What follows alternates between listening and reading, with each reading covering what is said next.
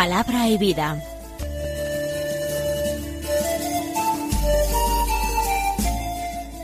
Con el padre Manuel Horta desde Sevilla. En el nombre del Padre y del Hijo y del Espíritu Santo. Amén. Alabados sean Jesús y María. Muy buenos días, queridos amigos, oyentes de Radio María y seguidores del programa Palabra y Vida. Hoy es el martes de la primera semana de Cuaresma, un martes que es 28 de febrero.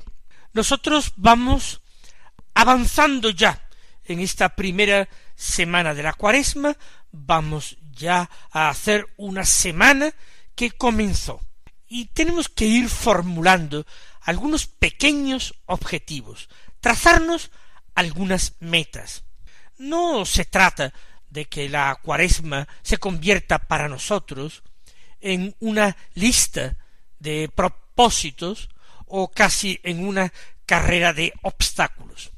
Pero sí tenemos que pedir gracia al Señor para que Él nos ayude a idear qué puntos de esfuerzo tenemos nosotros que señalar en nuestra vida. Es decir, qué puntos de nuestro hablar, pensar, actuar tenemos nosotros que revisar y con la ayuda de la gracia de Dios discernir si hacemos lo que Dios espera de nosotros, lo que Dios quiere de nosotros, o estamos actuando, pensando, obrando al modo humano, dejándonos llevar solamente por nuestro buen criterio, en el mejor de los casos, o en el peor de los casos, de nuestro capricho. Puntos de esfuerzo, puntos en los que vamos a aplicar con la ayuda de la gracia, lo cual siempre hay que insistir en esto, hay que aplicar el esfuerzo propio, ese granito de arena que unido a la gracia puede obrar en el hombre la conversión. Porque la conversión es siempre el encuentro entre estas dos realidades. La gracia de Dios, el don, y por otra parte la acogida del don por parte del hombre, el esfuerzo humano por recibir ese don de Dios. Vamos entonces a escuchar la palabra de Dios que se proclama en la misa del día de hoy. Continuamos leyendo el Evangelio de San Mateo, del capítulo sexto, los versículos siete al quince, que dicen así. En aquel tiempo dijo Jesús a sus discípulos, Cuando recéis, no uséis muchas palabras, como los gentiles, que se imaginan que por hablar mucho les harán caso. No seáis como ellos, pues vuestro Padre sabe lo que os hace falta antes de que lo pidáis. Vosotros orad así. Padre nuestro que estás en el cielo, santificado sea tu nombre. Venga a nosotros tu reino. Hágase tu voluntad en la tierra como en el cielo. Danos hoy nuestro pan de cada día. Perdona nuestras ofensas como también nosotros perdonamos a los que nos ofenden. No nos dejes caer en la tentación y líbranos del mal. Porque si perdonáis a los hombres sus ofensas, también os perdonará vuestro Padre Celestial. Pero si no perdonáis a los hombres, tampoco vuestro Padre perdonará vuestras ofensas. De nuevo hemos escuchado un texto correspondiente al llamado Sermón de la Montaña, que ocupa los capítulos cinco al siete del Evangelio de San Mateo. Jesús imparte una enseñanza sobre la oración, que conecta inmediatamente con la actitud que el cristiano tiene que tener hacia sus prójimos, una actitud de misericordia y de perdón. Comienza así. cuando recéis, no uséis muchas palabras como los gentiles. ¿Es que los gentiles usaban muchas palabras en su oración? Así era. No quiere decir que rezaran mucho, no. Pero las oraciones a los dioses paganos, efectuadas por sus pontífices, por sus sacerdotes, eran discursos compuestos que se recitaban con exactitud, leyéndolos en un texto en que constaban escritas. Por eso hay quienes hacen derivar la palabra religión, no como hace San Agustín, por ejemplo, y Lactancio, de la palabra religare, es decir, estar religado, unido, uno a Dios, religare, sino que otros, como Cicerón, el gran orador romano, derivan la palabra religión de relegere, es decir, de releer. Para él lo más característico de la religión eran esas oraciones que consistían en leer de nuevo los mismos textos, leer y releer los mismos textos. Así como al emperador o a una autoridad había que dirigirse con palabras bien compuestas, con razones bien esgrimidas, a la divinidad, a las divinidades, también había que dirigirse de una forma muy formal. Por eso las oraciones estaban escritas, las eh, rezaban, las declamaban o pronunciaban los pontífices. La gente del pueblo, si acaso, se encomendaba a un dios o a otro dios con alguna interjección, con alguna súplica breve y sobre todo haciendo ofrendas a los dioses, presentándolas en los templos, sacrificando en honor de ellos animales u ofreciendo otro tipo de ofrendas. Por eso los gentiles, dice Jesús, rezan usando muchas palabras, echando discursos a Dios pero vosotros no lo hagáis así. Ellos, los gentiles, los paganos, se imaginan que por hablar mucho les harán caso. Creen los gentiles que ellos pueden convencer a los dioses con buenas razones. De alguna manera, el paganismo concebía unos dioses muy antropomorfos, no sólo con figura humana en lo exterior, sino en sus reacciones, en sus sentimientos, en sus formas de actuar. Había que convencer a los dioses, que a menudo eran arbitrarios, a menudo eran injustos en sus decisiones, se dejaban llevar por favoritismos, eran comprados dejándose sobornar, o se dejaban llevar por las pasiones humanas, por la ambición, por la vanidad, por la lujuria, por la ira, por la envidia, por la gula. Así eran los dioses del paganismo. Vosotros no tenéis que convencer a Dios, no tenéis que hablar mucho para convencerle. No seáis como ellos, dice Jesús, pues vuestro Padre sabe lo que os hace falta antes de que lo pidáis. Pienso que esta es una de las grandes y más importantes afirmaciones que Jesús hace en el Evangelio para revelar al Padre. El Padre Dios es quien lee los corazones, quien conoce la mente de los hombres, a quien no se le pueden encubrir ni los pecados ni las necesidades de los hombres. Vuestro Padre sabe lo que os hace falta. Antes de que se lo pidáis, por supuesto. Y yo me atrevería a decir también, y creo que el Señor Jesús también nos lo quiere decir, el Padre conoce nuestras necesidades antes de que nosotros mismos las conozcamos. Porque a veces nosotros entendemos que una cosa nos es muy necesaria, y en definitiva, esa cosa que anhelamos tanto, que pedimos tanto y que consideramos tan necesaria, si nos fuera concedida, si la obtuviéramos, nos llevaría a la ruina, o a una gran desgracia, o a un gran sufrimiento.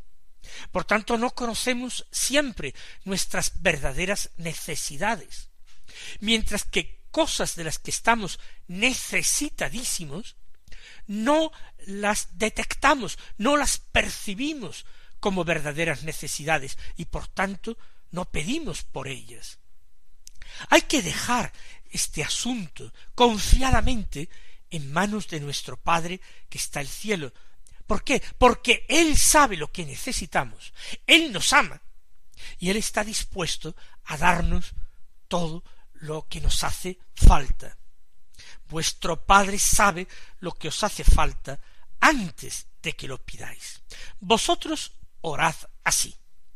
Y ahora Jesús comienza la enseñanza del Padre nuestro.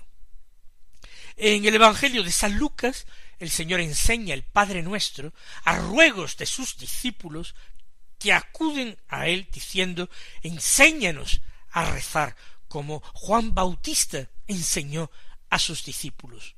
En el Evangelio de San Mateo esta enseñanza está situada, ya hemos dicho, en el contexto más amplio del Sermón de la Montaña, que establece cuáles son las reglas, por así decirlo, del cristiano, del ciudadano del reino.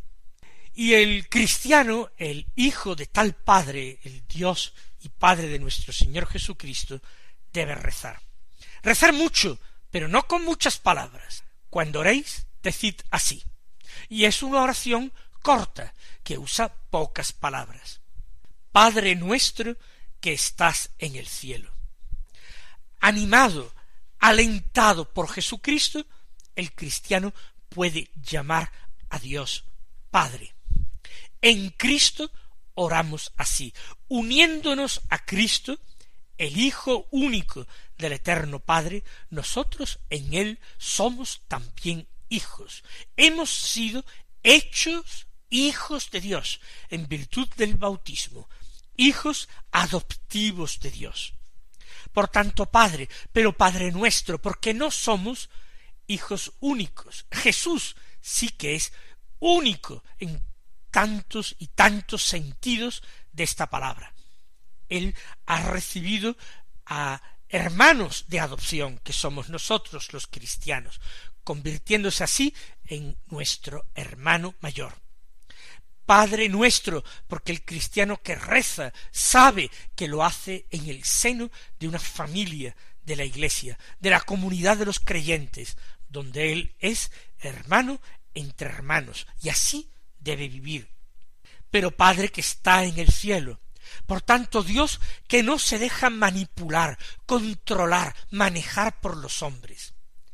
Es un Dios que se sitúa en otra dimensión, que ama y es entrañablemente cercano, pero al mismo tiempo es el Dios trascendente, el Dios Señor, el Dios que no necesita del hombre, a quien no engrandecen las oraciones ni plegarias de los hombres, pero que por amor se inclina hacia su criatura, el hombre, para salvarlo.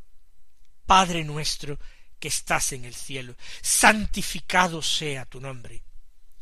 Tu nombre, tu ser, sea glorificado, reconocido como santo por los hombres, que todos los hombres proclamen que Dios es santo, santo, santo. Esto quiere decir santificado sea tu nombre, que todos proclamen que eres el único, que eres el verdadero Señor. Venga a nosotros tu reino, es decir, tu plan perfecto de salvación, el Evangelio de tu Hijo Jesucristo, tu Hijo y Señor nuestro Jesucristo, que venga a nosotros, que lo queremos aceptar como Rey, y su palabra es para nosotros palabra de vida. Hágase tu voluntad en la tierra como en el cielo. La voluntad de Dios debe anteponerse a cualquier otra voluntad humana, que es una voluntad que parte de la ignorancia, de la debilidad, una voluntad menguada, escasa. Hágase tu voluntad, la voluntad de Dios, por encima de todo, en la tierra y en el cielo, por encima de cualquier cosa. Danos hoy nuestro pan de cada día. Queremos recibir el pan, queremos recibir todo lo necesario como un don de Dios, como un regalo que proviene de su amor y de su generosidad. No queremos, frente a Dios, erigirnos en una soberbia autonomía, de aquel hombre que cree que por sí mismo, con sus propias fuerzas, puede alcanzar cualquier cosa necesaria, y de esta manera obteniéndolo con sus propias fuerzas, no necesita dar gracias a Dios. Nosotros no, nosotros como hijos, como pequeños, pedimos el pan de cada día. No pedimos el pan de la semana que viene. Cada día trae su propio afán. Danos hoy nuestro pan de cada día. Y perdona nuestras ofensas, porque el pecado ha enseñoreado nuestras vidas, porque somos débiles y la tentación acecha en nuestra puerta. Tenemos necesidad de perdón, tanto como necesidad del aire que respiramos, del agua que bebemos, del alimento que consumimos. Danos tu perdón para que podamos vivir, danos tu perdón para que podamos ser felices. Perdona nuestras ofensas, como también nosotros perdonamos a los que nos ofenden. Ese es nuestro compromiso. Queremos ser como nuestro Padre del cielo, perfectos como perfecto es nuestro Padre del cielo, santos como santo es nuestro Padre del cielo. Nosotros queremos amar como Dios ama, amar a los buenos, a los cercanos, a los amigos, pero también tenemos que amar a los malos, a los alejados, a los enemigos. Por eso también nosotros perdonamos a los que nos ofenden. A eso nos comprometemos cuando rezamos el Padre nuestro. No nos dejes caer en la tentación. Ya lo hemos dicho, la tentación acecha la puerta, y nosotros somos débiles. Sin la ayuda de Dios, sin su gracia extraordinaria, ¿cómo podríamos evitar el pecado? Sería imposible, pero con la gracia todo lo podemos, todo lo puedo, dirá San Pablo, en aquel que me conforta, que me refuerza. Y líbranos del mal. Y detrás de mal ponemos todo aquello que Dios sabe que es mal para nosotros. En el original, líbranos del malo, líbranos del maligno, líbranos del tentador, líbranos de todo ese sufrimiento que Él quiere infligirnos, porque nos odia tanto o casi tanto como tú nos amas. Y continúa el Señor después de enseñar esta bellísima oración, porque si perdonáis a los hombres sus ofensas, también os perdonará vuestro Padre Celestial. Dios actuará con nosotros de una manera semejante a como nosotros hayamos decidido actuar con nuestro prójimo. Si misericordiosamente encontraremos en Dios pura misericordia, si de una manera exigente, dura, Dios también, con dureza y exigencia, nos juzgará. Si no perdonáis a los hombres, tampoco vuestro Padre perdonará vuestras ofensas. Pues que el Señor nos conceda esa gracia del amor generoso que se llama perdón.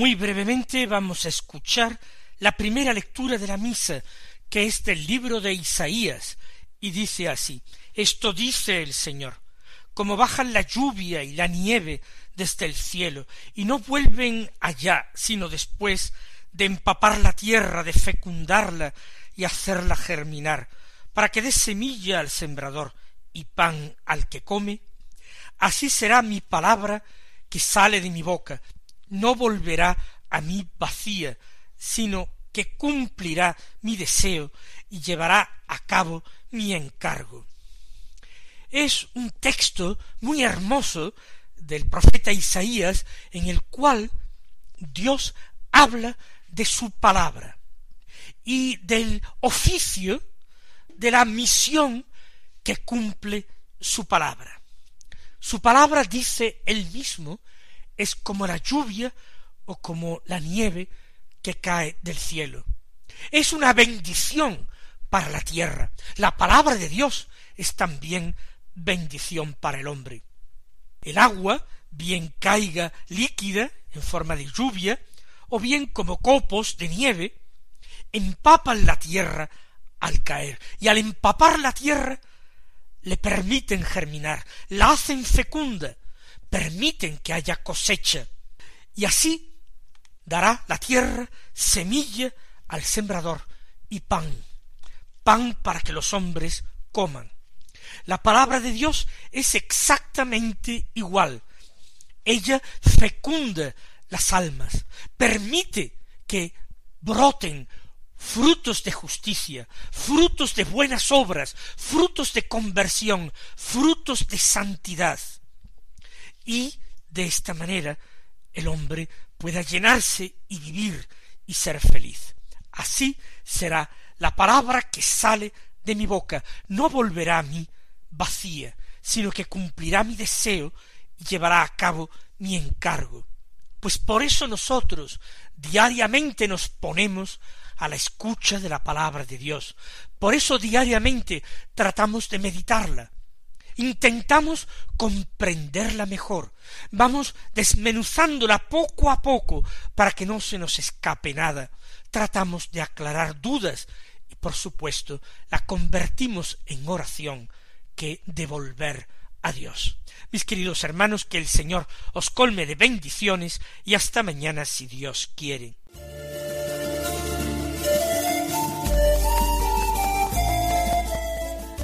Concluye Palabra y Vida, un programa dirigido desde Sevilla por el Padre Manuel Horta.